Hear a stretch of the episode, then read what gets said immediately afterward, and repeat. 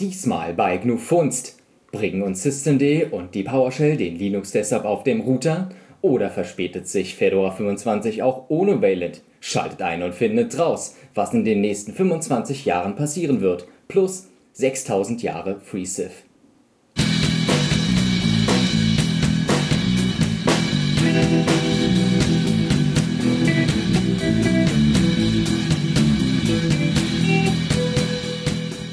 Haben es wieder mal geschafft. Ähm, zum Glück früher als nach 25 Jahren. Aber nicht vor 18 Uhr. Nicht vor 18 Uhr, tatsächlich. Doch, wir haben es vor 18 Uhr. Wow, super. Ja, ähm, und, und äh, Linux ist auch schon älter, habe ich gehört. 25 Jahre. 25 Jahre, genau. Die Sommerlochmeldung überhaupt. Als wir nach News geguckt haben für die Sendung, ähm, sind wir darauf gestoßen, dass Linux jetzt gerade 25 Jahre alt ist. Ähm, ja, wir haben uns gedacht, dass wir, das, das nehmen wir gleich mal in die Sendung mit und überlegen so ein bisschen, wie, wie unsere Linux-Geschichte eigentlich war. Was, war. was war deine erste Distro? Meine erste war vermutlich ein Red Hat. Ich bin mir aber nicht mehr hundertprozentig mhm. sicher. Jedenfalls, der erste Versuch, das zu installieren, ist erstmal grandios gescheitert. Und was danach kam, weiß ich jetzt erstmal nicht mehr. Das, das kenne ich von SUSE. Also bei mir so, jeder kennt das, hat das mal gemacht, oder? Also ein SUSE installiert, dann irgendwie nicht damit klargekommen und dann irgendwie doch wieder, ja Gott, ich glaube Windows, ja, dann, dann irgendwie doch wieder das andere Betrieb, Betriebssystem. Und ähm, was, was war, ich weiß gar nicht mehr, ob das SUSE Enterprise Linux oder OpenSUSE war. Es war irgendwas, wo SUSE drauf stand. Und das gehört auch nicht Novell damals. Und ähm, die hatten dieses, dieses Konfigurationswerkzeug Yast, genau, dafür ist SUSE ja bekannt. Und irgendwie konnte man an Yast vorbei aber nichts einstellen. Und irgendwie hatte ich, bin ich, konnte ich nicht tiefer einsteigen damit, sondern entweder ich habe in Yast was verkonfiguriert und es funktionierte dann nicht mehr oder, oder ich habe irgendwie nichts gemacht mit dem System. Und deswegen ähm, war, das, war das immer so ein, so ein Anfang, mit dem, mit dem ich gescheitert bin. Nee, mein erstes, was funktioniert hat, war Mandrake. Mandrake habe ich auch benutzt, aber es kann sein, dass ich dazwischen mal Debian benutzt habe. Mhm. Das weiß ich auch nicht. Debian habe ich auf jeden Fall eine Weile benutzt. Debian ähm, benutze ich immer noch. Dann habe ich zwischendurch auch mal dieses Ubuntu verdrängt, äh, dann wieder Debian benutzt, ähm, aus, auf Fedora ausgerutscht. Äh, Gott. Und Ubuntu, Ubuntu, da war was. U ja, nee, äh, Ubuntu halt kann ich irgendwie finde ich irgendwie nicht mehr erwähnenswert. Das ist so eine, so eine Lücke. Das ist, ich, ich bin mit der Entwicklung nicht zufrieden. Ich glaube, am Anfang war das schon cool, aber ähm, ja, recht. Das Stepper Drake 606, damit mhm. habe ich angefangen, okay. mit LTS. Ich glaube, ich hatte irgendwo mal im Linux-Magazin tatsächlich das Ubuntu 1.0. Ich muss die CDs sogar noch liegen haben. Ähm, vielleicht können wir sie am Ende als Beweis zeigen oder so. Ja. Äh, ja, das Einzige, was bei mir an Ubuntu hängen geblieben ist, sind, äh, sind unsichtbare Fenster, mhm. weil sie Compass mhm. irgendwann so zerpatcht haben. Also das war noch vor der Unity-Zeit. Also da, ich habe schon vor Unity aufgehört, Ubuntu zu benutzen. Ich mochte Mandrake damals, weil das das erste war, was ich hatte, was, was USB-Sticks automatisch mounten konnte. Das war das erste, bei dem es funktioniert hat bei mir. Und ähm, äh, was, was war noch spannend daran? Richtig, äh, man war nicht so sehr aufs Internet angewiesen. Man hatte eine, also hatte, oh, ich, hatte, ich hatte ja nichts damals, nicht mal einen eigenen Internetanschluss und, und Mandrake wollte nicht ständig irgendwie Pakete hinterherziehen. Das hat eine Installations-CD und die war relativ abgeschlossen. Äh, das war, glaube ich, der Grund damals für mich. Und. Mandrake äh, heißt ja jetzt Mandriva, das ist glaube ich auch RPM. Die sind ne? irgendwas fusioniert, ne? mhm. ne? Ja, ja, auch RPM. Ich glaube, da gab es einen Namensstreit äh, mit dem Namen. Deswegen mussten die sich umbenennen. Ich weiß es nicht mehr. Ist auch alles. Da gibt es ein Interview von irgendeinem von vor zwei oder drei Jahren äh, bei den Mikrognus. Mhm. Da hatten wir mal jemand von Mandriva. Was ich noch toll fand, was damals so richtig schön eingeschlagen ist, ist ja als Knoppix rauskam. Da konnte man dann auch mal der Familie zeigen, was man da eigentlich macht mit diesem Linux-Zeug. Und ich finde, Knoppix hat eine, eine Sache, eine ganz wichtige Sache irgendwie äh, unter, unterstrichen. Das war als Distribution, war ja nicht einfach nur jede Menge Software da dran installiert, und das war, ja, das war das erste so richtige Live-System mit grafischem Desktop, was irgendwie die Hardware-Erkennung automatisch gemacht hat. Aber vor allem ähm, kommt der Desktop bis heute in einer sinnvollen Vorkonfiguration. Und man muss nicht, also das, das ganze Feintuning, so die ganzen Sachen, die, die bei einem auf Platte installierten Linux erstmal aufpoppen und, und irgendwie konfiguriert werden wollen und einen nerven, das, das ist in Knoppix eigentlich alles schon, schon voreingestellt. Und ich glaube, deswegen macht das auch als Live-System mehr Sinn als als System, was man sich tatsächlich auf die Platte installiert.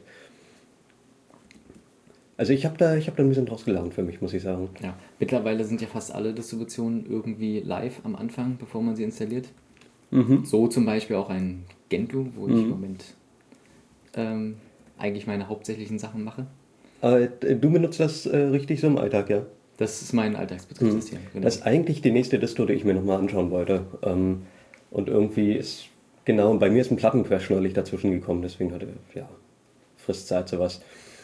Ähm, was haben wir noch? Oh, was ganz Exotisches hatte ich mal am Start. Ähm, das, war, das war in meiner Schulzeit. Da haben wir so als, als ähm, Schülergruppe äh, einen, Medi einen Medienraum klar gemacht mit einem Linux. Und wir hatten ähm, so viel Ahnung auch nicht. Und wir sind über, über Vector Linux gestolpert. Kennt keine Sau. Ich habe mich total gefreut, dass es das noch gibt. Ähm, ich weiß gar nicht, wie, wie gut das ist oder so. Die haben halt einen ICE WM Desktop, dieser, der so ein bisschen so Windows 95 nachempfunden sein soll. Also den Anspruch auch hat, das zu sein. Und ähm, haben aber, sind aber trotzdem stylisch ausgelegt und, und haben ein recht kleines, rundes Software-Setup, mit dem wir ausgeliefert werden. Kann man sich mal angucken. Vielleicht das, das wäre auch wieder Stoff für eine nächste Sendung, nicht? Wir haben noch nicht mal die hier fertig. Was benutzt man noch so heute? Arch benutzt man heutzutage viel, sehr viel. Aber ehrlich gesagt, ich habe, weil es mir ein bisschen zu schnell vorwärts geht da, mhm. ähm, bin ich ja deswegen eher auf Gentoo mhm. klatschen geblieben als auf Arch. Aber ich glaube, auf einem Arm ist Arch, glaube ich, ein eine gute Lösung, weil es da nicht ganz so schnell ist. Ich, ich habe es tatsächlich laufen ja. auf so einem, auf so einem, auf einem ARM-System, auf so einem Backup-Embedded Network Storage Blobsil halt. Hm. Also mit schnell meine ich nicht die Geschwindigkeit mhm. an sich, sondern wie schnell Updates kommen. Ne? Das wohl, wohl gemerkt. Ja. ja, nee, das läuft auch ähm, ziemlich äh, unadministriert dort. Aber das, äh, genau, lief auf dem ARM-Prozessor ganz gut und äh, war ein Distro dafür. Mochte ich. Doch, ich mochte das. Also ich fand Pacman ganz schön als Paketmanager.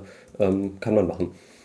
Und ähm, sonst, äh, was, was ich noch als Live-Boot-System äh, an der Stelle laufen habe, ist TinyCore. TinyCore finde ich ja lustig. Ähm, TinyCore lebt komplett im Init-RAM-Drive, also in diesem Bootprozess von Linux nicht. Da kommt der Kernel, der, lädt einen, der, der kriegt vom Bootloader ein Dateisystem übergeben, dieses Init-RAM-Drive, und dann erst mountet der seine Platten. Und das macht TinyCore schon gar nicht mehr. TinyCore ähm, läuft komplett im Init-RD und braucht nicht mal Filesystemtreiber so richtig, wobei, glaube ich, welche drin sind. Ähm, aber es, es, muss nicht mal, nicht mal ein Datenträger selber mounten, es kriegt das alles vom Bootloader an den Kopf geschmissen und ähm, das geht super schnell. Da läuft so ein kleiner, so ein kleiner X-Vesa-Server drin oder so und äh, man drückt auf diesen Boot-Eintrag und, und in einer Sekunde steht der grafische Desktop. Das, das ist irgendwie süß. Man kann da noch irgendwie TAR-Archive hinterher installieren aus dem Internet. Ähm, Finde ich als Live-System super. Bisschen experimentell, aber cool. Also ein ganz, ganz kleines 10 Megabyte Linux mit grafischem Desktop. Yeah. Und jetzt die große Frage. Ist Android noch ein Linux oder eine Linux-Distribution? Obwohl, nur weil dein Köln Also läuft? Ich, ich, ich finde ja. Ich finde, es ist technisch gesehen eine, eben eine Linux-Distribution, aber es ja. ist halt kein GNU-Linux. Ähm, oh, ich habe neulich Tamux entdeckt. Das ist so eine GNU-Umgebung für Android. Das mache ich eigentlich ganz toll, kann man sich mal mhm. installieren. Nee, ähm, ansonsten äh, doch, Android ist so ein bisschen technisch gesehen Linux. Äh, sie machen relativ viel damit. Sie sind so, so ähm, ich finde, ein bisschen Post-Unix. Also wenn man sich anguckt, was, was für Ideen noch in Inferno OS und sowas reingeflossen sind, also in die, in die Systeme, die, die nach Unix entwickelt wurden, da ist ziemlich viel in Android hängen geblieben. Also das Konzept, dass alles in einer virtuellen Maschine läuft, ähm, hat Android irgendwie in die Produktion übernommen. Ähm, man hat starke Applikationstrennung. Sie haben zum Beispiel User-Accounts, benutzen sie völlig anders. Ähm, äh, in Android hat jede Applikation benutzt einen, wird, bekommt einen eigenen Linux-User-Account und läuft in einem anderen User-Kontext. Das ist was, was zum Beispiel ein Desktop-Linux so wahrscheinlich nicht gewagt hätte. Und, und dadurch, dass, dass Android alles neu aufzieht, haben sie das, konnten sie das reinbringen. Ähm, du hattest, glaube ich, nochmal auf deinem Telefon, bevor du Android Ja. benutzt hast, noch so ein Ich mochte, ich, ich mochte Maimo trotzdem mehr. Ähm, Maimo ist, war von Nokia das, das, ähm, die Debian-basierte Distribution für Verst- Telefone. Verständlich. Ein, ein, ein App Store, der apt-get Ja. als, als Backend benutzt. Wir haben eins vergessen in der Vorbereitung, WebOS. Mhm. Da läuft zumindest Linux-Kernel drunter. Okay, was ist WebOS? Wo, wo, wo benutzt man sowas? Auch auf dem Handy. Es gab dann noch Mhm. äh, Tablets, glaube ich, später. Mhm. Ähm, von Palm war das. Okay. Dann hat SAP gehabt. Ja, ist an mir vorbeigegangen. Und ich, äh, ich habe noch ein Handy im, im Betrieb. Ja. Damit kann man jetzt Ja. nicht mehr so viel machen. Telefonieren, Mir SMS schreiben. ein, du, du sagtest, Fedora hattest du mal, bist, da bist du drauf ausgerutscht, das hatte ich ja auch mal am Start. Was ich bei Fedora noch als Feature toll fand, ist, dass die den ganzen SE-Linux-Kram, den, den ziehen die ja hart durch.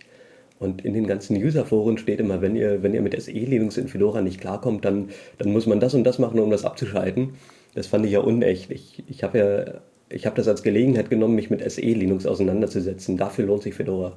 Wobei man muss enforcen, muss man schon selber. Ich Mhm. glaube, es ist auf Permissive per Default eingestellt. Okay. Das war irgendwie, irgendwie hatte ich das an.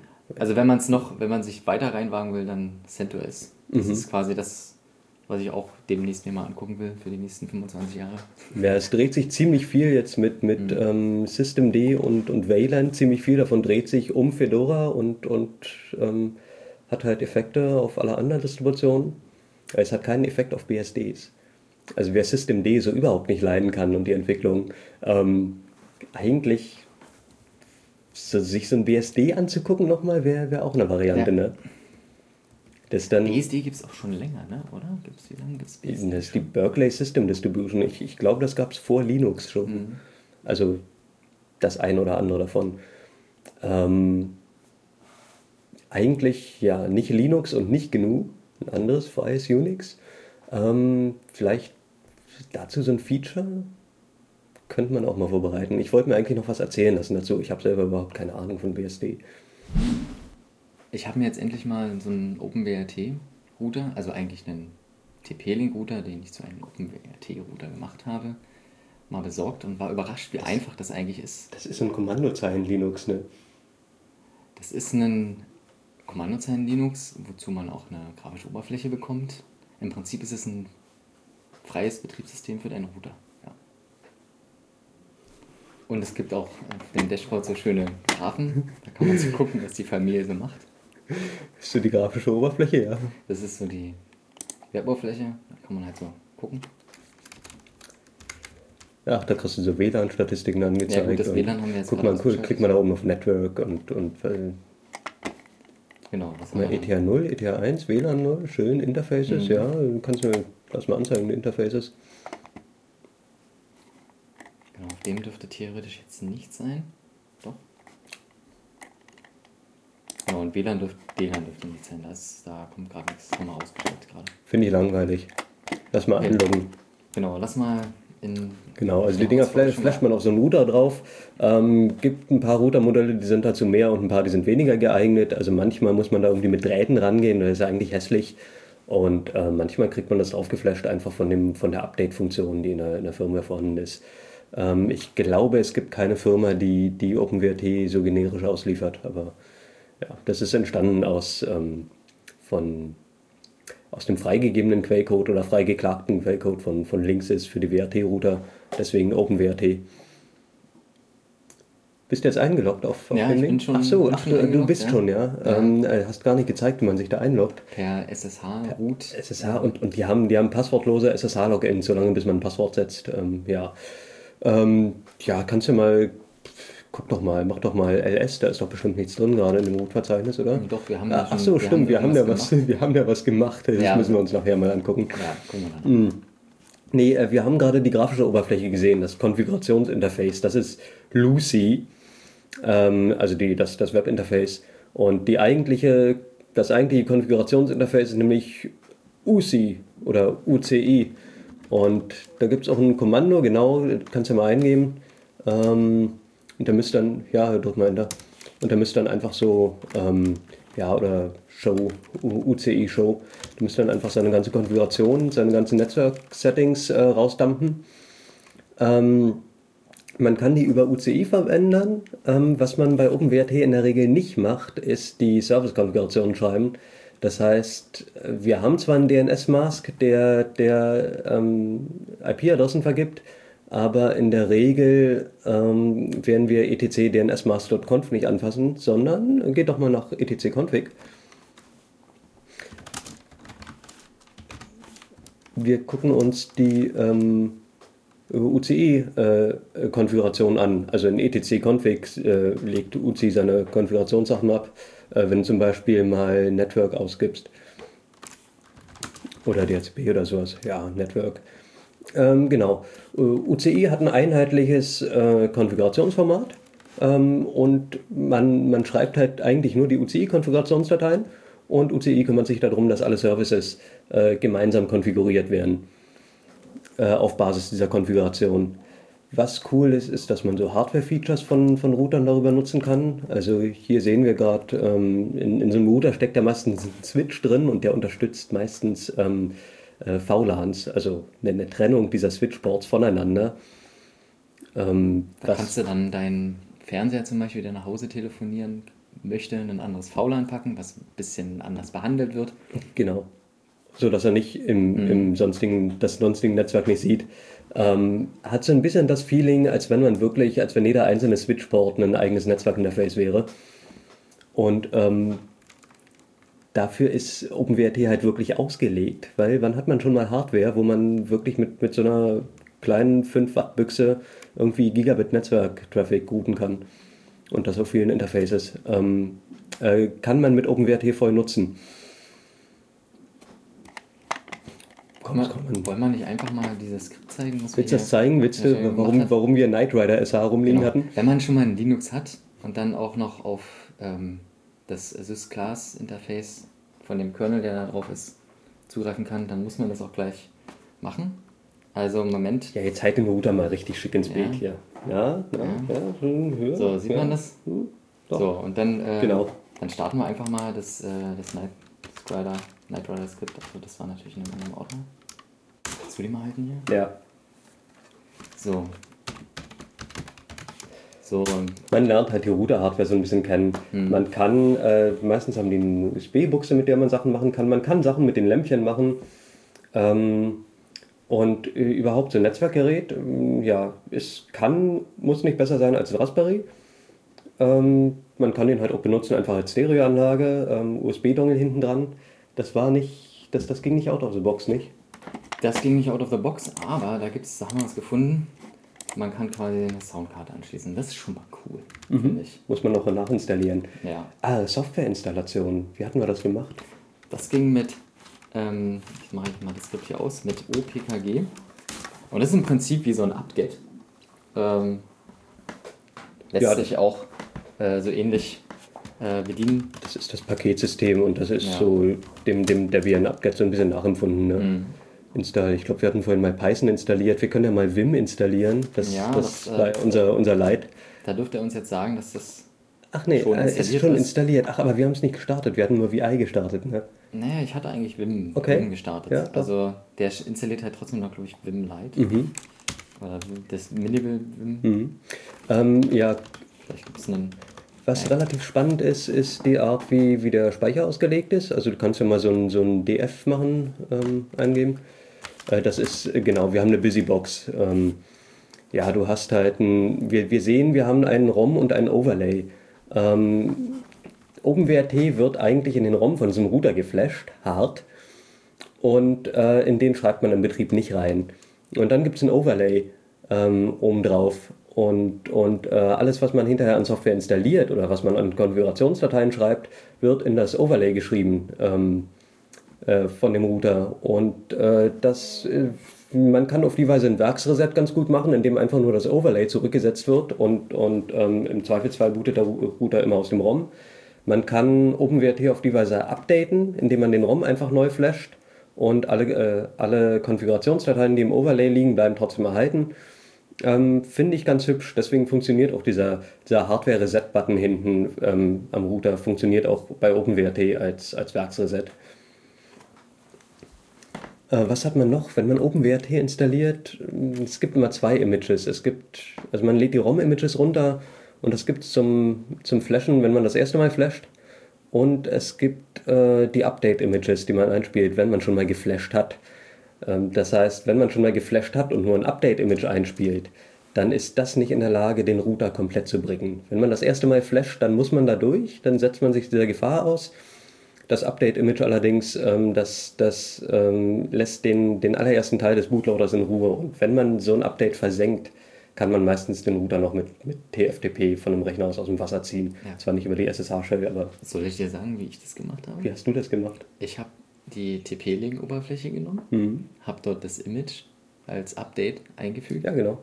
Und mehr habe ich nicht gemacht. Ich habe nicht zwei Sachen gemacht. Ja. Ja, ja. Das, wie gesagt. Ja. Hm. Vielleicht war das in früher du, du hast, noch ein bisschen. Nee, nee, du, du, hast das, du hast das erste Image, das Boot-Image eingespielt, nicht das Update-Image. Aber ich habe nichts weiter gemacht. Nee, ja. sollst ja auch nicht. Ja, okay, gut. Aber so einfach ist es, ne? wenn ihr so einen TP-Link-Router habt, kann man sich auch sehr leicht. Ähm, es gibt da halt eine, eine Hardware-Liste auf der ähm, OpenBRT-Wiki ja, die Tabelle ist ganz gut, ja. ist auch durchsuchbar. Also wenn ihr, wenn ihr irgendwo vorm Regal steht und mhm. euch einen OpenWrt-Router kaufen wollt, dann ähm, schaut einfach irgendwie dabei in die Liste, ob das Modell unterstützt wird. Ja, ich hatte allerdings Glück, ich hatte irgendwie noch eine, eine, eine ältere Seriennummer und musste nicht für das ähm, WLAN-N äh, ja. extra nochmal einen Treiber und ein Modul nochmal nachinstallieren. Das ist ja wahrscheinlich auch nicht die Welt, das kann er wahrscheinlich Router, äh, Router, über OP. Hm.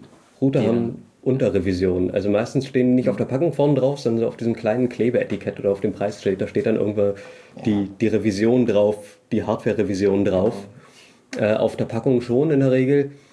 Aber das kann passieren, dass, dass im, im angeblich gleichen Routermodell verschiedene Hardware verbaut ist. Ähm, deswegen genauer hingucken, steht auf der OpenWrt-Webseite auch drauf. Genau, falls jemand genau wissen will, was ich jetzt hier, ich habe diesen Archer C7 und da die Revision mit dem C, das ist die neuere, da muss man ein bisschen mehr machen. Und die mit dem B, ähm, ich wusste das vorher nicht, das ist ja. die, wo es noch ich ziemlich einfach hab ist.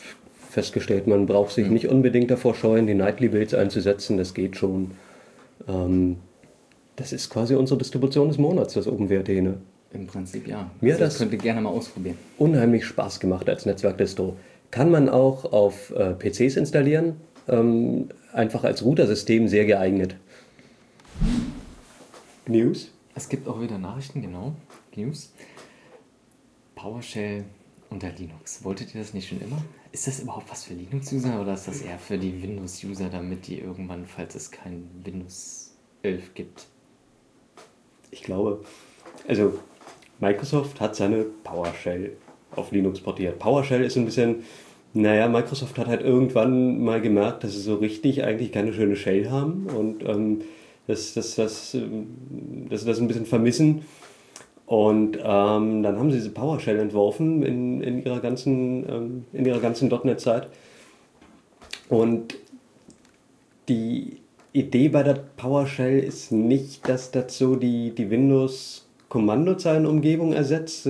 Das, das ist weniger eine interaktive Shell, sondern ich habe sie selber noch nicht benutzt, aber ich habe mir sagen lassen, das ist eher sowas wie wenn man jetzt ähm, keine Ahnung, User bin Python als, als Shell verwendet. Also das ist mehr so, ein, ähm, so eine Scripting-Umgebung eigentlich und nicht wirklich für interaktiv gedacht, habe ich mir sagen lassen. Mhm. Ähm, und ja, die haben so, die haben so Konzepte wie eine, also eine Unix-Shell schickt halt äh, Textstreams durch die Gegend und kann die umleiten und zwischen Applikationen hin und her leiten. Ähm, die PowerShell äh, macht das nicht mit freien Datenströmen, sondern die machen, die benutzen .NET-Objekte dafür, ähm, sind da also so einen Architekturschritt weitergegangen und ja, tauschen .NET-Sachen aus. Die Frage ist, was will ich als Linux-User damit? Und warum sollte Microsoft Linux-Leuten was schenken? Ich glaube, das ist gar nicht für uns gedacht. Ich, ich glaube, dass ähm, Microsoft langfristig keinen Bock haben wird, Windows für Endanwender weiter zu betreuen. Äh, ich denke, das, das Windows-Desktop-System wurde so ein bisschen aufgerieben zwischen, zwischen iOS und Android und ganzen Mobilgeräten. So dieser, dieser, dieser Chrome OS auch noch. Chrome OS, stimmt, ja. Dieser ganze Betriebssystem-Vendor-Login, den sie, den sie versucht haben, also die ganzen Spiele gab es jahrelang nur für Windows. Viele Applikationen gab es nur für Windows. Ich denke, das ist gescheitert. Ich denke, Applikationen heute sind viel portabler. Die Spieleentwickler sind der Windows-Plattform davongelaufen. Ähm, und ich denke, Microsoft will diesen Aufwand nicht mehr betreiben, eine, eine Plattform für Endanwender zu betreuen. Sie haben ihre Azure-Services, sie haben ihre Web-Services, ihr Office 360 und so weiter. Das kann man alles auch unter Linux benutzen. Und ich denke, ich denke, Microsoft will die, die Windows-Plattform nicht für Firmen, aber zumindest für Endanwender aufgeben. Und ich denke, das ist ein Schritt, ähm, äh, um, um die Transition zu ermöglichen für, besteh für bestehende Kunden. Ähm, sie hatten nur sowas Umgedrehtes vor ein paar Monaten schon mal gemacht. Sie haben unter Windows 10 das Ausführen von ELF-Binaries ermöglicht, also Linux-Programme generisch unter Windows fahren zu können. Seitdem ähm, läuft die Bash unter Windows. Seitdem läuft die Bash ja. unter Windows und man braucht die PowerShell eigentlich gar nicht mehr. Also was, was, was hat das zu heißen? Das ist verwirrend, ja, oder? ja. Na gut, ich habe schon mal ein, ein Beispiel gesehen, ähm, PowerShell-Skripte, und zwar die dann halt den Windows-Update-Status oder den Virenscanner-Status prüfen. Aber das macht man ja dann unter Linux. Das, das macht unter Linux eigentlich nicht so viel Sinn. Nee, ja, aber das sind ja auch nur Beispiele. Die Admins können halt, Windows-Admins können halt nur ihre, ihre, ihren Skriptpark dann vielleicht irgendwie mitnehmen, so ein bisschen. Ich weiß nicht, ob das Sinn macht. Ja, wenn dort Windows-Anwendungen mhm. äh, unter Linux emuliert laufen. Das ist mir alles zu komisch, geht zum nächsten. Ja. gibt ja auch Software, die nativ unter äh, Linux läuft. Und die ganz toll ist, so wie OpenSSL und, ja. und stabil und sicher ja, OpenSSL ist schon öfter negativ jetzt aufgefallen in letzter Zeit, aber es gibt auch wieder coole Sachen wie äh, neue Verschlüsselungsalgorithmen mhm. wie ChaCha20, wenn sich Paul mal eingelesen hat. Ähm, ja, ich weiß gar nicht, wie, wie das mit Open, also ich meine, wir haben jetzt LibreSSL und, und dann gab es irgendwie Polar SSL und Boring SSL und GNU TLS gibt es eh schon seit Ewigkeiten. Ich, ich weiß gar nicht genau, welchen, welche Bedeutung OpenSSL noch hat, kann ich, kann ich gar nicht einschätzen, ehrlich gesagt. Da bin ich nicht auf dem Laufenden. Ja, aber in letzter Zeit hatte ich mal so ein bisschen in, in Krypto allgemein reingelesen und, und ähm, äh, man kann ja eine, ein, ein Teil von, von dieser Aufgabe Kryptographie ähm, ist, ist, das, ist dieser tatsächlich Cipher-Algorithmus, also das, was wir als RC4 oder als AES oder in dem Fall als TACHA20 bezeichnen. Ähm, und ähm, man kann alles, alles an diesem, an diesem an diesem Cipher-Algorithmus richtig machen, ähm, aber Kryptographie hat einfach noch ganz viele Stellen, an, äh, an denen es versagen kann. Also da ist das, das Blockchaining, wie, wie ordne ich diese, die, äh, meine, meine verschlüsselten Datenblöcke an oder wie, wie generiere ich ähm, meine, meine Schlüssel, wenn ich in, dem, in den Stream seeken will, also hin und her springen will. Ähm, da kann man ganz viel verkehrt machen. Äh, dann gibt es Implementierungsfehler, für die ja OpenSSL gerade so berühmt war. Ähm, das heißt, der Cipher-Algorithmus ist, ähm, ist nur ein Teil dieser Kryptographie. Chacha20 ähm, ist schnell. Äh, Chacha20 ist ähm, größtenteils statuslos, ähm, extrem schnell, äh, so simpel, dass man es im Prinzip auf einem, auf einem Atmega 8 implementieren kann. Und ähm, steht AES vermutlich ähm, nicht in Sicherheit nach. Das ist auch schwer zu sagen, weil er sehr neu ist. Also AES ist schon ziemlich abgehangen, Chacha 20 nicht, hat es gute Untersuchungen gegeben.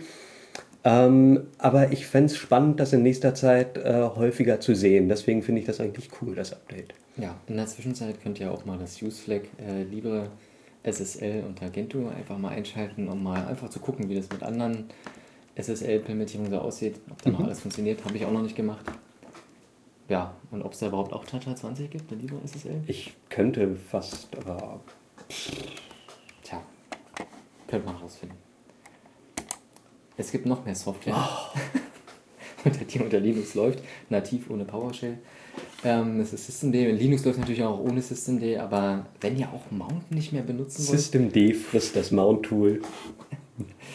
Hier, ihr kennt den, ja. ähm, ja, was ja. macht du? Wobei äh, man hier sagen muss, im Prinzip ersetzt es nicht das Eintippen von Mount, wenn ihr mal was einhängen wollt, sondern das ist eher für so automatische Prozesse gedacht, die im Hintergrund laufen. Ja, das, das soll halt mit dieser ganzen Automatisierung verheiratet mhm. werden. Ich weiß gar nicht, warum das mit Mount nicht gehen sollte oder so. Also was ist, was ist ein Mount? Ein Mount ist eigentlich ein Kernelaufruf und dieses User Space Tool Mount, was ich da eintippe, das, das feuert eigentlich nur diesen einen Kernelaufruf ab. Und das, das kann jede Applikation machen. Also nat natürlich ähm, kann das ein anderes Programm, kann diesen Kernelaufruf auch absetzen. Und in dem Fall soll es halt Systemd machen. Ähm, Mount äh, hat noch, noch so ein paar Wrapper-Sachen. So was ist, wenn ich ein Fuse-Dateisystem mounte? Was ist, wenn ich, wenn ich ein NFS mounte? Dann können hinter dem Mount halt noch, noch Sachen, ähm, Sachen stehen, die da hinterhergezogen werden. Ähm, und vermutlich ist das jetzt irgendwie die, die Begründung, warum Systemd das integrieren will, weil das alles dann integrierter werden soll. Ja. Ich glaube, es soll vor allen Dingen in Systemd besser integriert werden. Das ist, glaube ich, der. Ich weiß nicht, welches Ja. das Problem das für mich löst, aber ja. Ja. Werden wir sehen. Vielleicht werden wir auch Probleme bekommen damit.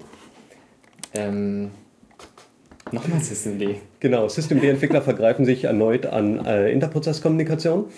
Aber diesmal wollen sie es ein bisschen richtiger machen und haben sich an dem Android-Binder äh, orientiert. so ein bisschen vielleicht nicht. Also ähm, erst wollten sie den Debus in den Kernel bringen und, und sie haben äh, ja, also Debus ist, ist ein ist ein ganz schönes Geraffel und die Kernel-Entwickler haben irgendwie gesehen, was, was das heißen soll, wenn man Debus in den Kernel bringt und ähm, haben irgendwie laut geschrien und gesagt, das kommt hier nicht rein. Und dann ist das eben nicht passiert. Und äh, jetzt mussten sich die Systemd-Entwickler dadurch mal auf den Hosenboden setzen und schauen, wie können wir Interprozesskommunikation im Kernel für uns richtig gestalten. Der Kernel macht Interprozesskommunikation, nennt sich Unix Sockets. Das, das ist eine Architektur, über die Interprozesskommunikation läuft.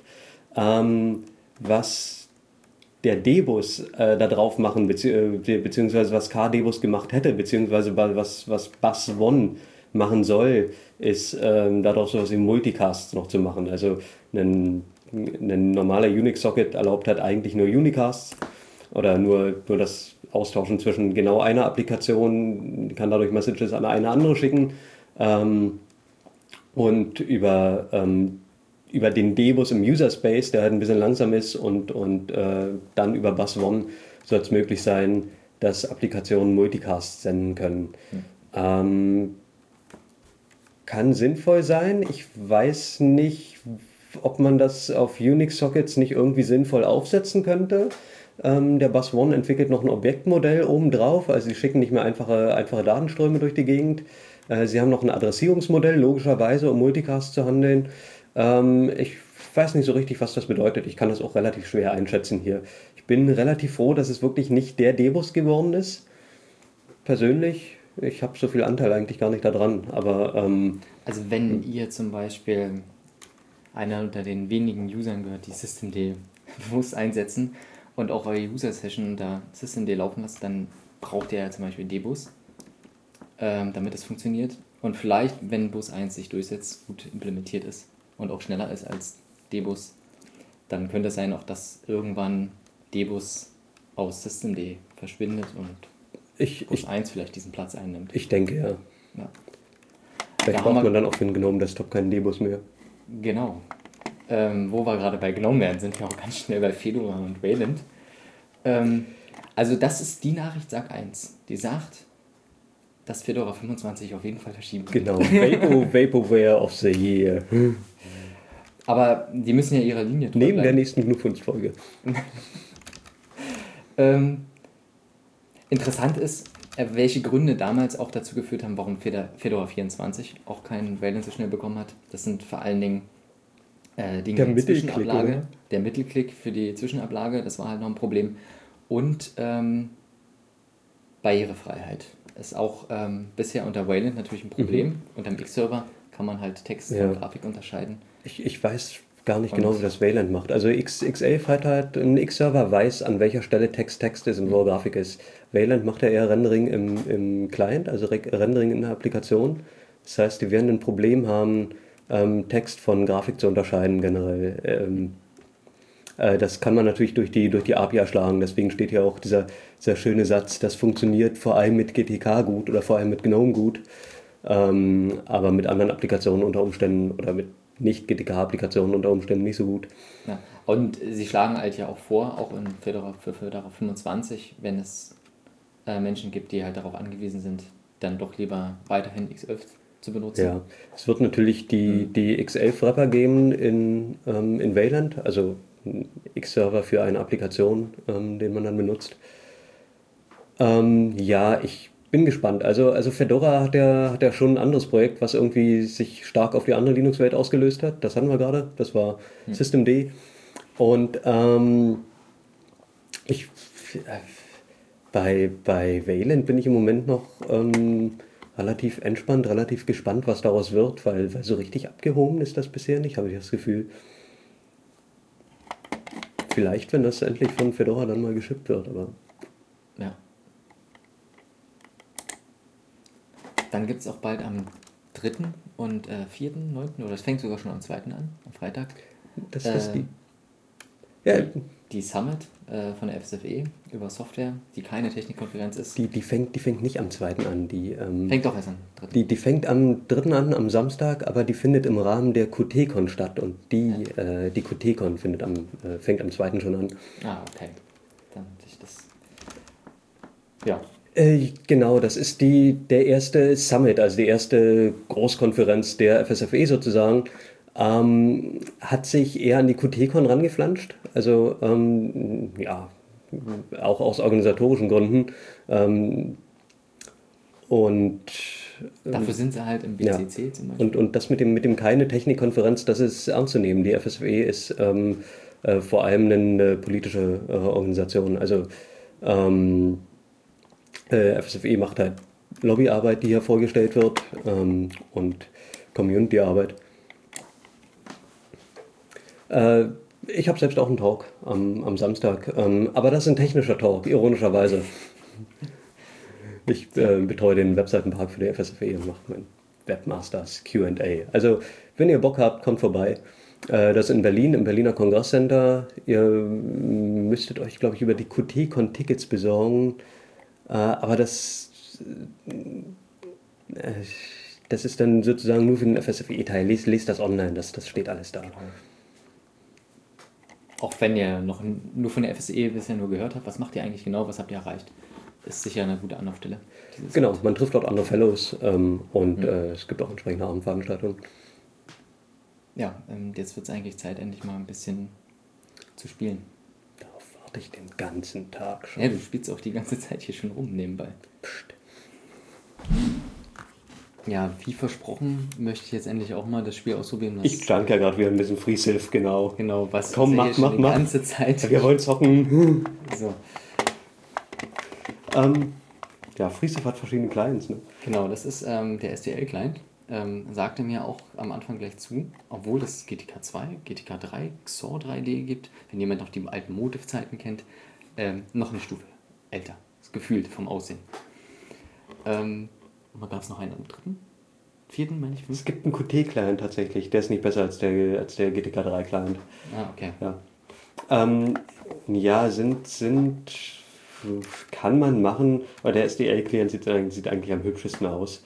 Nachteil beim SDL-Client ist, ähm, der hat viele Game-Settings, hat er, nicht, hat er nicht klickbar. Da muss man dann die Kommandozeile bedienen.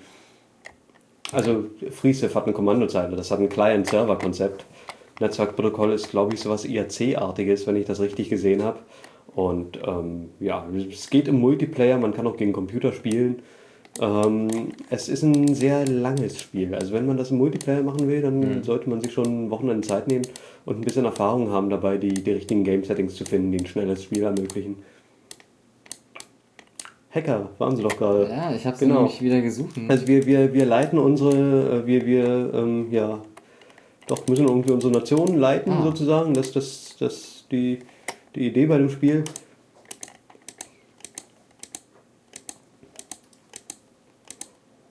Und ähm, suchen uns erstmal eine aus. Äh, die, die meisten Nationen sind irgendwelche historischen Völker, die, die hier drin sind. Also das, das gibt es schon. Es sind ein paar Fantasiesachen dabei. Ähm, ja, los, fangen wir an hier. Du spielst jetzt einen weiblichen Linus Torvalds, ja? Genau, dachte ich mir so. Mhm. Ein bisschen speziell. So, dann erklär mal, was muss ich hier machen? Ähm, genau, du startest mit, ähm, kann man natürlich einstellen, aber man startet mit verschiedenen Einheiten und du hast da gerade einen, einen, einen, Forscher, so einen Kundschafter steht in der deutschen Version, okay, ein Explorer. Ähm, der kann sich schneller bewegen als andere Einheiten. Und Äh, so richtig Lead zu bedienen ist, ist Civ eher mit dem, also die Einheiten steuert man am besten mit dem Num-Block von der Tastatur. Wenn man keinen Num-Block hat, notfalls kann man die mit der Maus ziehen. Aber du, das ist ein rundenbasiertes Spiel. Also man, man klickt nicht einfach hin, wo du hingehen soll oder so. Ein Zug ist ein bisschen überlegter normalerweise. Zieh den mal einfach irgendwie eins nach rechts oder sowas. Und ja, oder nach links von mir aus. Ja, Äh, genau. Du hast jetzt, glaube ich, den Kundschafter, der, der hat, also der, der kann drei Schritte gehen pro, pro Zug. Ähm, kann, also kannst noch ein bisschen weiterlaufen. Ja. Genau, wir sehen ein, wir sehen die Landschaft, ähm, wir sehen Gelände und ähm, das, das Gelände besteht sozusagen aus einer Landschaft und aus, aus Ressourcen, die speziell da drauf sind. Also was wir hier gerade im Beet haben, ist ähm, ähm, ja vor allem flaches Land, ein paar Wälder drumherum. Wir sehen da gerade einen Blauwal, also wir haben sozusagen einen, einen, einen Ozeanfeld, ähm, auf dem es nochmal speziell als Ressource Wale gibt und man kann Walfang betreiben. Aber das können wir im Moment nicht, weil wir haben keine Städte. Städte brauchen wir, um, um das Land zu bewirtschaften. Ähm, klick doch mal auf die, da wo das Plus steht, das heißt, da sind mehr Einheiten. Wenn du draufklickst, kannst du dir eine aussuchen. Was man hier super erkennen kann. Mhm. Den Siedler vor allem willst du jetzt benutzen, oder? Ja, und welcher ist der Siedler von denen? Ah, einer Ja, von denen. genau. Ja, Ja. okay. Ähm, es lohnt sich an sich, Städte am Wasser zu gründen. Das heißt, dann werde ich auch in diese Richtung ziehen. Zum Beispiel, ja, genau. Und wenn du da hingehst, dann kannst du auch den Wal zum Beispiel mit, mit ähm, kannst du Walfang betreiben von der Stadt aus. Ja. Ähm, ja, mit dem Kundschafter ein bisschen rumlaufen. Wir wollen gleich mal eine Stadt gründen im nächsten Zug, nicht? So, am besten in die Richtung nach oben laufen oder in die, mehr ans Wasser. Ich, Ja, der, der sieht jeweils, also es, kann, es lohnt sich, die Küstenlinie abzulaufen. ja, dann laufe ich hier lang. Oh, da ist ein, da ist ein Dorf, das ist hübsch. Das, und das kann man einsammeln. Da sind manchmal, manchmal findet man da Leute drin, die sich dann einer Nation anschließen oder da ist da eine Stadt drin oder, oder, ähm, oder Gold oder Forschung oder sowas. Äh, mit dem Siedler kann man, oder das ist, nee, mit dem Arbeiter kann man das Gelände um eine Stadt herum verändern. Man kann damit zum Beispiel Straßen bauen oder Bewässerungsanlagen anlegen. Ähm, du könntest mit dem jetzt zum Beispiel eine Bewässerung bauen auf dem Feld, auf dem er steht. Der Und das Arbeiter. machst du, du hast, genau, du hast unten in dieser, dieser Zeile die gelben Knöpfe, das sind Aktionen für deine Arbeiter. Genau, Bewässerungssystem anlegen. Das, Das heißt, machen. genau, von diesem Feld aus kann die Stadt hinterher mehr Nahrung erhalten, wenn eine Bewässerungsanlage drauf ist.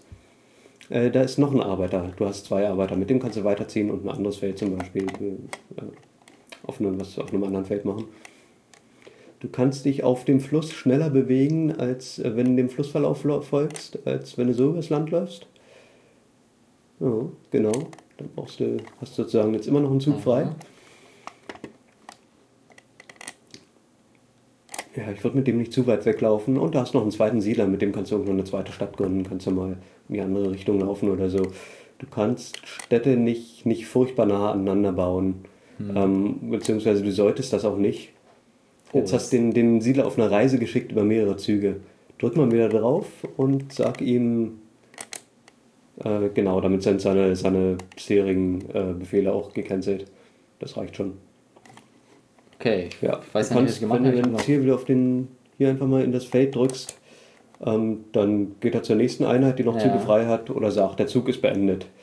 Ah, okay. Wenn du den Zug beenden willst, links neben der Karte ist dieses Zahnradsymbol, das beendet den Zug. Ja, Oder genau. Genau. Ja. Jetzt können alle Computergegner ihren Zug machen, das haben sie gerade getan. Das haben wir natürlich nicht gesehen, weil wir noch keine anderen Nationen kennengelernt haben. Und mit dem, drück mal auf den Siedler, als erstes wollen wir mal die Stadt gründen. So, und an den Befehlen unten hast du in dieser Liste Stadt gründen. Ja, dann machen wir jetzt mal. Genau, One More, One More Turn wird unsere Hauptstadt. Ähm, One More Turn, weil das Spiel ziemlich fesselnd ist. Also man will eigentlich immer noch einen Zug mehr spielen. Nennen wir die jetzt einfach so, ja? Mhm. Okay. Äh, die Städte sind tatsächlich benannt äh, entsprechend der Nationen, die man spielt. Ich hatte aber gerade den Eindruck, ich hätte sie bearbeiten können, den Namen. Ja, du hättest ihn bearbeiten können, genau. Okay. Ähm, genau, standardmäßig hast du keine, keine Technologie erforscht. Also die einzige, du kannst ja mal gucken, was, was du produzieren kannst in der Stadt. Also wir haben gerade diese kleine Minikarte, wir haben in der Stadt einen Bürger, das heißt, wir können nur ein Feld um die Stadt herum bewirtschaften und müssen uns auch suchen, welches. Äh, standardmäßig hat er jetzt sein, sein Wirtschaftsfeld irgendwo in Weit gesetzt. Das ist, ähm, äh, genau, da kriegt er ein bisschen Nahrung und, und gute Produktion. Ähm, mit Nahrung kann die Stadt wachsen, kann dann mehr Felder bewirtschaften und zum Beispiel eine höhere Produktion erhalten dadurch und, und mehr Handel ähm, äh, ähm, ja, handeln. Äh, wenn du auf den Hammer klickst, dann kannst du die Produktion ändern. Also, wenn man noch keine Technologie hat, noch nichts kann, Kasernen kann man immer bauen. Oder neue Siedler, ähm, um mehr Städte zu gründen. Wenn man einen Siedler baut, ähm, wird, wird ein Teil der Bevölkerung aus der Stadt entnommen und, und zieht sozusagen los, um eine neue Stadt zu gründen. Da wir im Moment nur eine einzelne eine Stadt von der Größe von 1 haben, wird die Stadt aufgelöst werden, wenn wir einen Siedler fertigstellen. Das wollen wir nicht. Ähm, also Würde das denn Sinn machen, wenn man jetzt hier 5 Gold pro Runde sammelt, damit das, man das irgendwelche... produziert dann für deine Staatskasse sozusagen, genau. Kann, kann man, man, damit machen. Entwicklung vorantreiben? Ähm, du kannst später, wenn du Städte ausbaust, mit, mit Erweiterungen, wenn man zum Beispiel ähm, äh, Mauerbau erlernt hat dann, oder, oder entwickelt hat als Technologie, dann kann man Stadtmauern bauen oder man kann, wenn man eine Währung hat, einen Marktplatz bauen und sowas. Oder wenn man, wenn man Flug oder Motorflug entwickelt hat, kann man einen Flughafen bauen. So ein Dinge. Ähm, und diese Erweiterung, wenn die Produktion in der Stadt nicht ausreicht, um sie zu bauen, dann kann man sie sich kaufen. Ähm, dazu ist diese Staatskasse da. Aber jetzt erstmal kannst du ja einfach weiterhin Krieger bauen. Und wir wollen mal eine Technologie entwickeln, die uns hoffen, hoffentlich was Besseres ermöglicht. In zwei Runden ist ein Krieger fertig. Die Stadt ist sehr produktionsstark gerade. Der Krieger braucht sozusagen zehn Produktionseinheiten, um fertiggestellt zu werden. Und wir produzieren fünf pro Runde in der Stadt. Das ist für den Anfang ziemlich viel. Also wir haben eine gute Lage erwischt. Ja. Ähm, ja, den Dialog kannst du, denke ich, fürs Erste schließen. Ähm, wir haben auch Forschung. Wenn du nochmal in, in diesen in deinen Zivilisationsdialog da unten sozusagen guckst, im Moment forschen wir tatsächlich an Mauerbau, das war das Beispiel, was ich gerade genannt habe. Du kannst ja mal so ein bisschen durch den Technologiebaum klicken oder so, ne? Ja, ich klicke mal in den zweiten rein. Ja, das ist, das ist das Ziel. Also du hast sozusagen ein, eine Forschung, die du unmittelbar betreibst.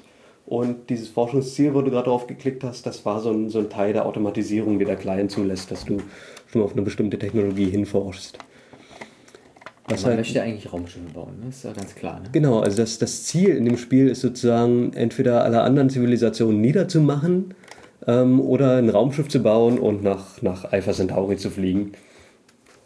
Ähm, also am Ende sollte man einen Planeten für sich alleine haben, entweder diesen oder einen anderen. Ähm, Genau, Mittelklick. Mittelklick war das, um ein bisschen mehr Informationen hat. Ja, ah, ah, richtig, ja, genau. Genau, und dann sieht man hier Genau. Astronomie ermöglicht dann, wenn du Universität dazu hast, eine Gravitationstheorie. Mit der Gravitationstheorie kommst du zu, zu Flug und ich glaube von da dann irgendwo zu, weiß nicht, kommt man von da schon zu, zu Raketen? Ja, Raketentechnik, genau. Raketentechnik ermöglichen äh, irgendwas wie Aegis-Kreuzer, also militärische Einheiten, äh, Raketen, Atombomben, man kann Atomkrieg führen ähm, kann dann relativ schnell auch tatsächlich zu einem, zu einem atomaren Winter führen, in dem sich die Landschaft um einen rum verändert. Ähm, oder Komponenten für das Raumschiff, mit dem man das Spiel gewinnen kann. Das ist aber jetzt noch was anderes, ja, das Apollo-Programm. Das ist noch nicht das Raumschiff, ne? Ähm, der Raumschiffkörper ist eine Komponente, also das Raumschiff muss man zusammenbauen aus mehreren Städten. Ah, okay. Hm. Das ist ja nicht so einfach. Aber bis dahin werden sowieso Ja. noch 2000 Jahre vergehen oder so, bis wir soweit sind. Hm. Ist interessant, wir sind jetzt, äh, die, die hackische Bevölkerung ist im Jahr 3950 für unsere Zeitrechnung. Ist auch nett. Und wir haben genau 50 Goldstücke. Genau. Und wir wissen noch nicht so viel über unsere Umgebung. Ähm, Das Apollo-Programm zum Beispiel würde einem ermöglichen, die ganze Karte auf einmal zu sehen. Das ist ein Weltwunder. Weltwunder können nur von jeweils einer. Ähm, also wenn, wenn wir jetzt das Apollo-Programm bauen würden, dann würde kein anderer Spieler das mehr bauen können. Und wir hätten den Vorteil daraus.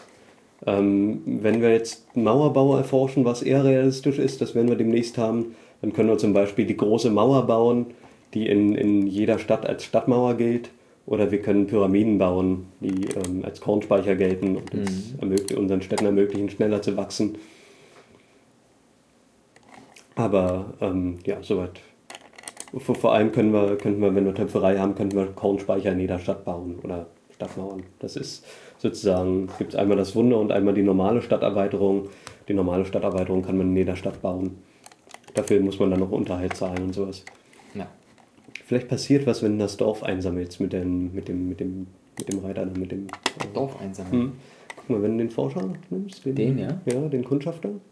Na, halt, oh, jetzt hast du gerade den deinen Siedler irgendwo lang gezogen. Mhm.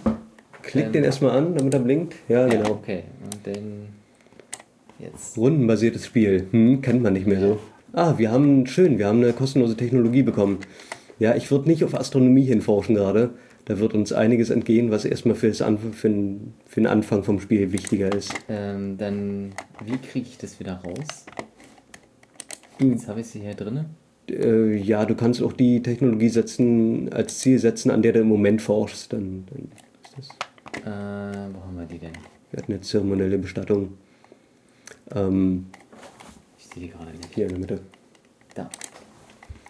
Genau, was macht das für einen Sinn? Ähm, man hat so, so, eine, so eine Technologieschiene von verschiedenen Religionen, die man entwickelt.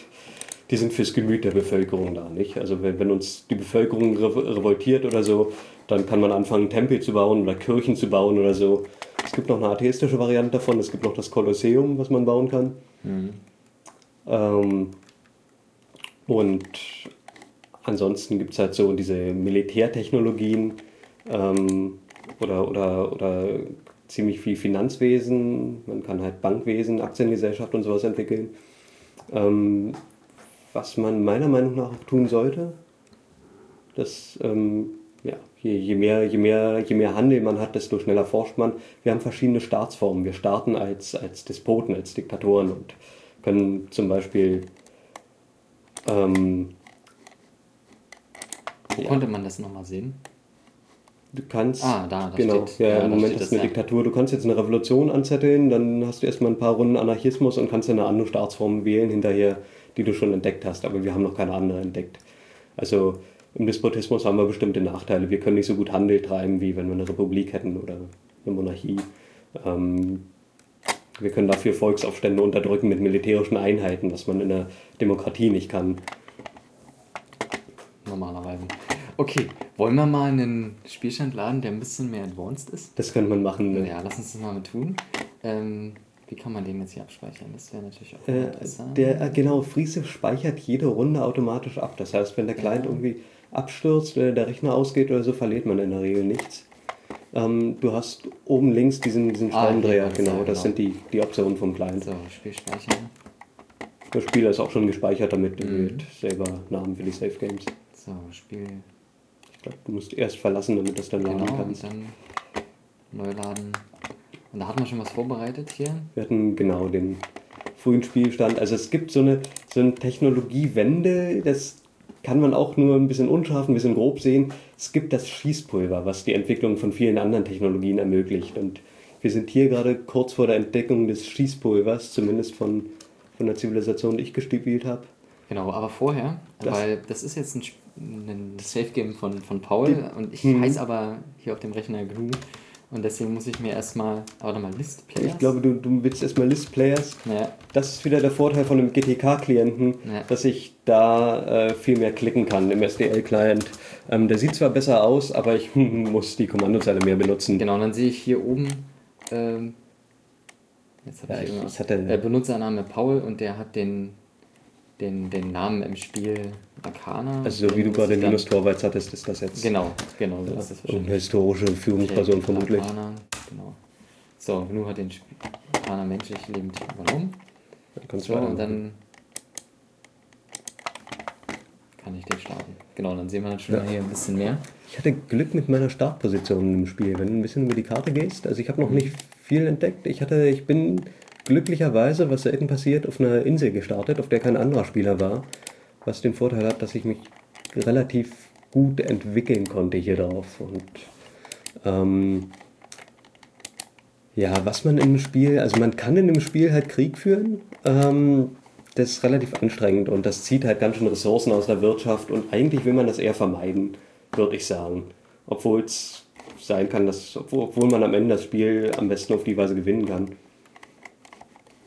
Ja, ich habe ein paar Stadterweiterungen gebaut, Banken, Kornspeicher, Bibliotheken. in so einer Bücherei, wenn man eine Bücher- Bücherei in der Stadt hat, dann, dann produziert die Stadt zum Beispiel mehr Punkte in der Forschung. Mit Kornspeichern wächst sie schneller. Genau, von, von den Steuern, die du einsammelst, gehen 80% in die Forschung, was ziemlich gut Das ist. geht zum Beispiel in der Diktatur gar nicht. In der Diktatur Ja. kannst du maximal 60% in, einem, in, einem, in einer Kostenstelle haben. Ja. Und 10% gehen in Luxusgüter. Mhm, ja. Das ist auch, boah, Das, das macht man Und der Rest, der kommt in die eigene Hosentasche. genau in die Staatskasse. Ja. 10% in die Staatskasse. Ähm, du kannst ja mal. Könnte man eigentlich, oh, Ja, ja, passt da dynamisch an. ja genau. Es müssen immer 10% in die, Nee, nee, nee, nee, das müssen nicht. Du kannst auch die. Ähm, Naja, ja, du kannst die, die, die, den Luxus auch ganz runterfahren, das, das geht. ja, aber dann kriege ich Wenn du jetzt trotzdem nicht auf höher. Aktualisieren klickst, dann sagen wir, jetzt machen wir gerade miese. Äh, klicken wir auf Aktualisieren, dann, dann rechnet er jetzt neu vor. Oh, wir haben immer noch ein Einkommen von 1, das ist gar nicht schlecht. Ja, Auf jeden Fall, wenn ich, man hat einen Staatsschatz und wenn das, wenn das Einkommen negativ wird, wird dieser Staatsschatz aufgebaut, auf, aufgebraucht.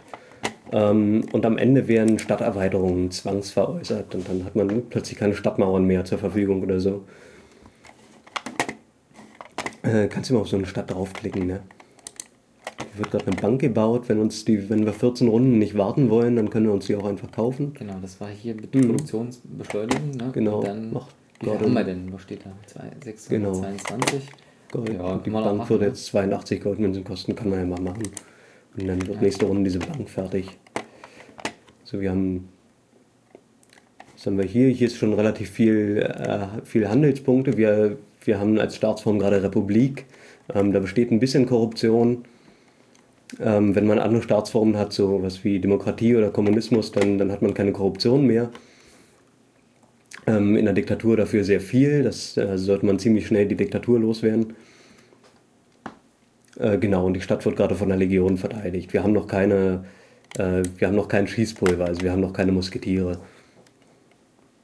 Was heißt das, wenn ich die jetzt aktiviere? Dann wird sie als nächstes bewegt. Okay, ansonsten ist sie halt so irgendwie in der Jetzt, Stadt genau. schützt die Stadt. Im, Im Moment, äh, genau, im Moment eine Einheit in einer Stadt schützt eine Stadt. Eine Stadt, in der keine Einheiten sind, kann, kann eingenommen werden von Militäreinheiten.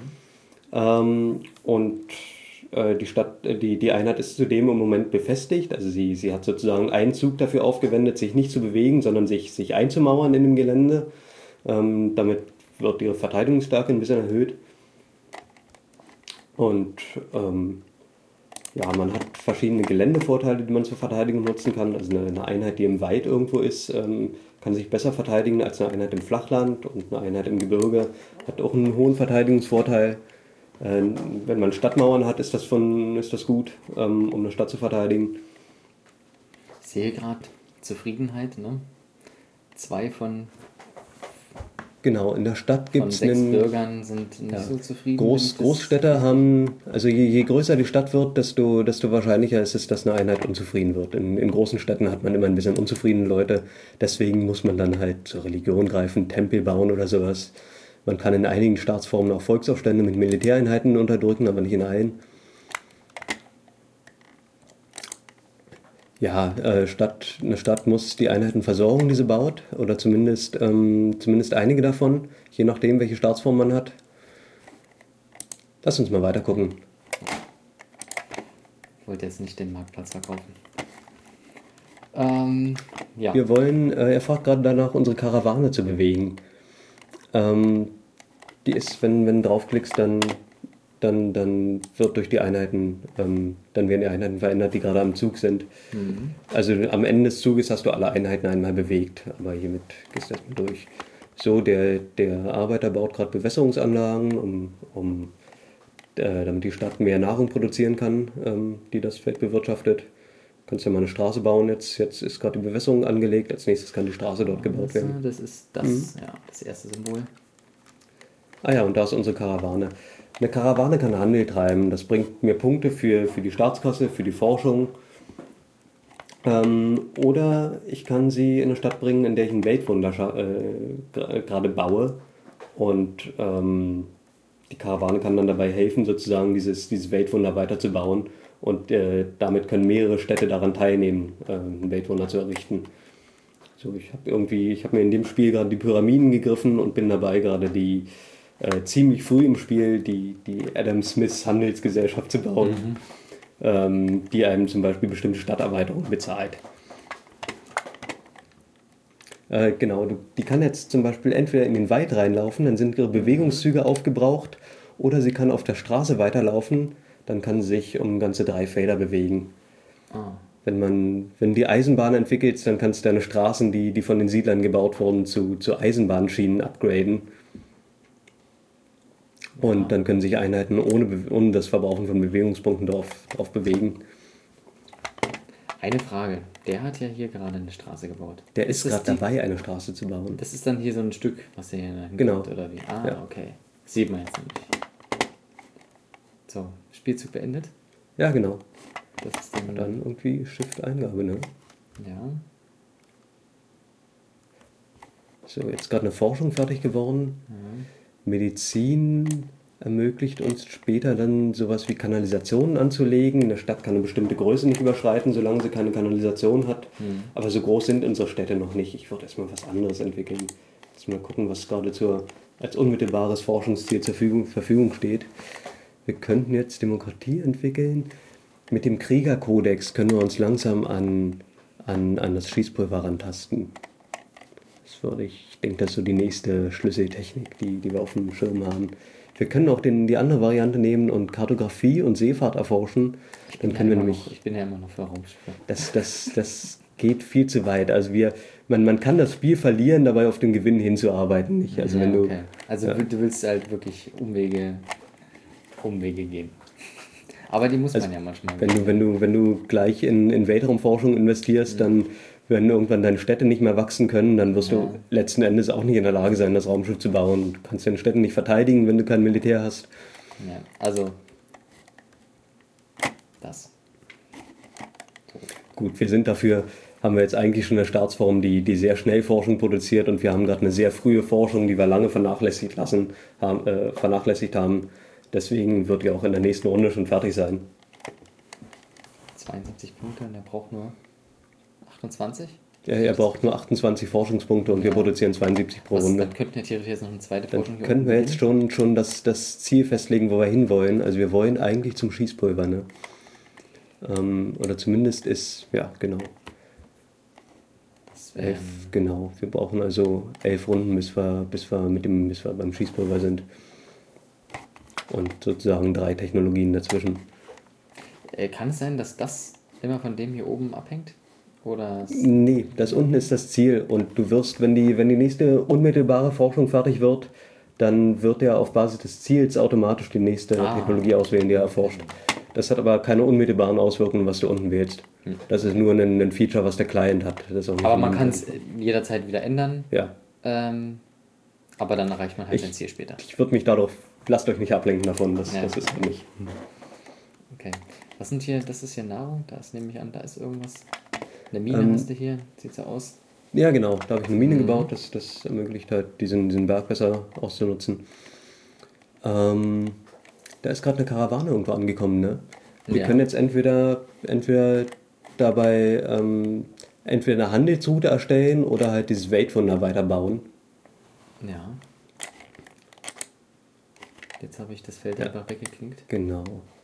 Jetzt kannst ja mal auf, auf Karawane hilft, äh, Adam Smith Handelsgesellschaft zu bauen. Du kannst mal auf die Meldung klicken. Dann poppt gleich unsere Stadt auf und jetzt brauchen wir nur noch acht Runden, bis die fertig ist. Ja. Und wir, hier wird gerade zum Beispiel, ähm, ich, um, um möglichst schnell bauen zu können, habe ich meine, meine Arbeiter oder die Bevölkerung darauf angesetzt, ähm, ähm, Felder zu bewirtschaften, wie zum Beispiel Wälder, in denen sie viel Produktion erhält, aber, aber die Nahrungsmittelproduktion zu vernachlässigen. Also die Bevölkerung lebt im Moment aus dem Kornspeicher und das kann dazu führen, dass die Stadt schrumpft. Na, das wollen wir natürlich nicht, aber wir werden zum Glück mit, der, mit, dem, mit dem Bauwerk fertig sein, bevor der Kornspeicher leer ist. Deswegen kann man das machen. Und danach müsste es ja wieder den Genau. kann man da wieder umschiften. Also ähm, Gürtel enger schneiden ist gerade hier angesagt. Ja, ja, in genau. dieser Zivilisation. Hm. Man kann das aber auch hier beschleunigen, ne? Du kannst jetzt versuchen, das zu kaufen. Jetzt, jetzt also Wunder sind ziemlich teuer. Aber jetzt ist das, 200, das dürfte es wir reichen. könnten Ne? uns das schon leisten. Also es ist immer. Wir machen es, das einfach es mal, ist weil- immer gut, genau, machen wir das mal. ist immer gut, ein bisschen Geld in der Staatskasse übrig zu haben, falls so ein Krieg ausbricht, dass man schnell irgendwie, wenn eine Stadt angegriffen wird, doch noch im letzten Zug noch eine, noch eine Legion bauen kann, um zu verteidigen. Ja, jetzt die nächste Karawane gerade irgendwie am Start, die jetzt nicht mehr bei dem Weltwunder helfen muss. Die kannst du jetzt auch in eine andere Stadt schicken, damit sie eine Handelsroute bauen kann. Und das ist ein Arbeiter, der ist gerade dabei, Bewässerungen anzulegen. Oder? Wo steht er? Wir sagen gerade auf dem Feld, auf dem er steht, da ist eine Straße und eine Bewässerung, das steht da. Ja. Woher weiß ich, dass er fertig ist oder nicht fertig ist? Äh, dadurch, dass er jetzt nach, nach neuen Befehlen fragt. Ah, okay. Das heißt, er kann als nächstes. Gibt es hier noch eine Möglichkeit, irgendwie hier eine Straße zu der anderen Stadt hier? Ja, genau. Du kannst mal Shift, äh, Shift R drücken. Also mit R baut er eine Straße auf dem Feld und mit Umschalt R kannst du ihn irgendwo hinschicken, wo er eine Straße hinbauen soll. Oh. Er kann nicht über einen Fluss eine Straße bauen. Wir haben noch keinen Brückenbau entdeckt. Aber hier würde eine Verbindung dann. Das wäre aber Ja, dann eine baut er noch ein Verbindungsfeld. Das macht nicht so viel Sinn. Hm, Kannst mal ein bisschen weiter über die Karte scrollen mit einem Rechtsklick, glaube ich. Kannst du irgendwo anders mal.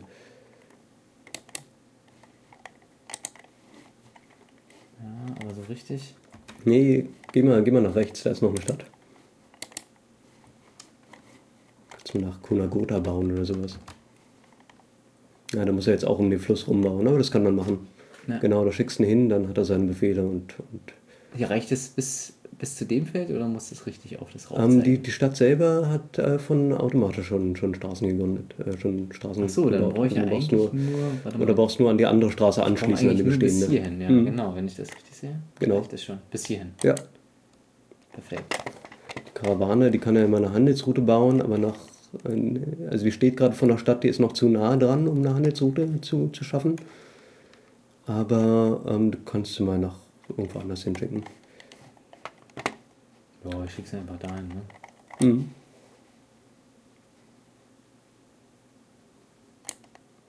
Ja, es gibt so verschiedene, ähm, verschiedene Gewinnkonzepte. Also wer das Spiel schon mal ausprobiert hat, dem ist vielleicht aufgefallen, dass die Computergegner sich so ein bisschen nervig verhalten. Also sie spielen nicht gut oder schlecht, sie spielen einfach nervig.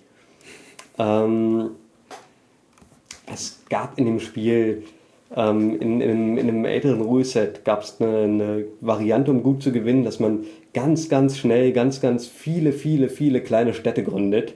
Und das nervt total, weil, weil man, es nimmt den Spaß im Spiel, weil man die Städte selber nicht mehr ausbaut. Man baut keine, keine Äquadukte da drin oder keine, keine Flughäfen.